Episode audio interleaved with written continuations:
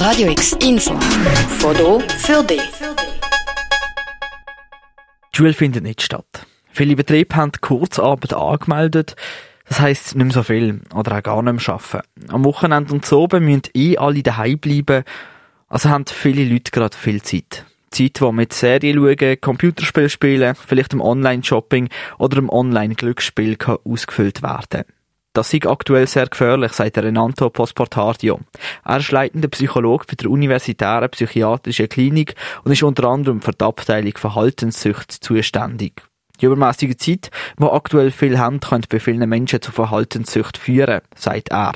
Ganz viele Menschen, die früher nie Serien sich angeguckt haben, gucken sich jetzt ganz viele Serien an. Ja, was soll ich auch daheim alles andere machen? Wenn ich schon alles aufgeräumt habe und sonst auch schon kreativ bin, gucke ich schon natürlich schon äh, mehr und mehr Serien und surfe rum.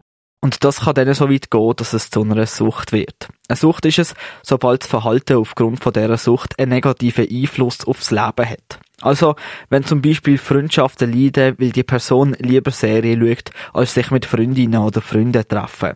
Das ist aber nicht nur bei Serien so, sondern natürlich auch bei vielen anderen Sachen, wie im Online-Shopping, im Glücksspiel etc. Das grosse Problem mit der Verhaltenssucht ist vor allem, dass sie erst bemerkt werden, wenn es schon zu spät ist.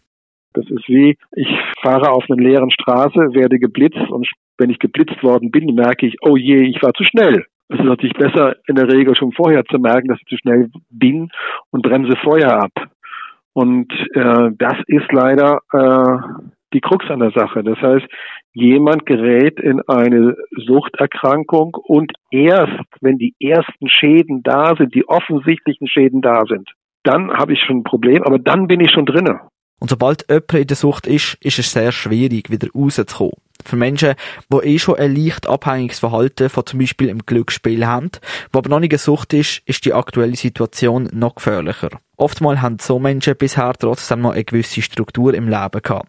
Also, sie verbringen zwar viel Zeit mit zum Beispiel Glücksspiel, doch trotzdem gehen sie im Normalfall noch in die Schule, in Sportverein oder sonst etwas, wo ein bisschen Struktur ins Leben bringt. Aktuell fällt die Struktur fast ganz weg, was ein grosses Problem ist. Wichtig ist es darum, dass man sich eine neue Struktur schafft.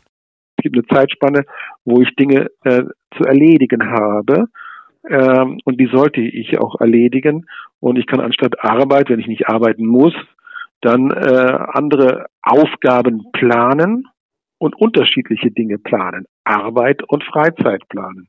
Wichtig ist es also, dass man sich einen Tagesplan macht. Man muss in dieser Zeit auch nicht ganz auf Serien, Glücksspiel oder so verzichten. Der Renato Posportadio sagt, man darf gern 10 Stunden am Stück Serie schauen, wenn man dann dafür auch 10 Stunden lernt, schafft oder irgendetwas anderes Produktives macht. Insgesamt kann es sehr gut sein, dass nach der Corona-Krise mehr Leute von Verhaltenssucht betroffen sind. Wer bei sich oder bei Angehörigen Suchtverhalten feststellt, der soll sich oder der Angehörigen so schnell wie möglich Hilfe suchen. Hilfe findet man zum Beispiel auf der Website www.suchthilfe.ch. Für Radio X, der Luca Fravotta. Radio X, mehr Kontrast.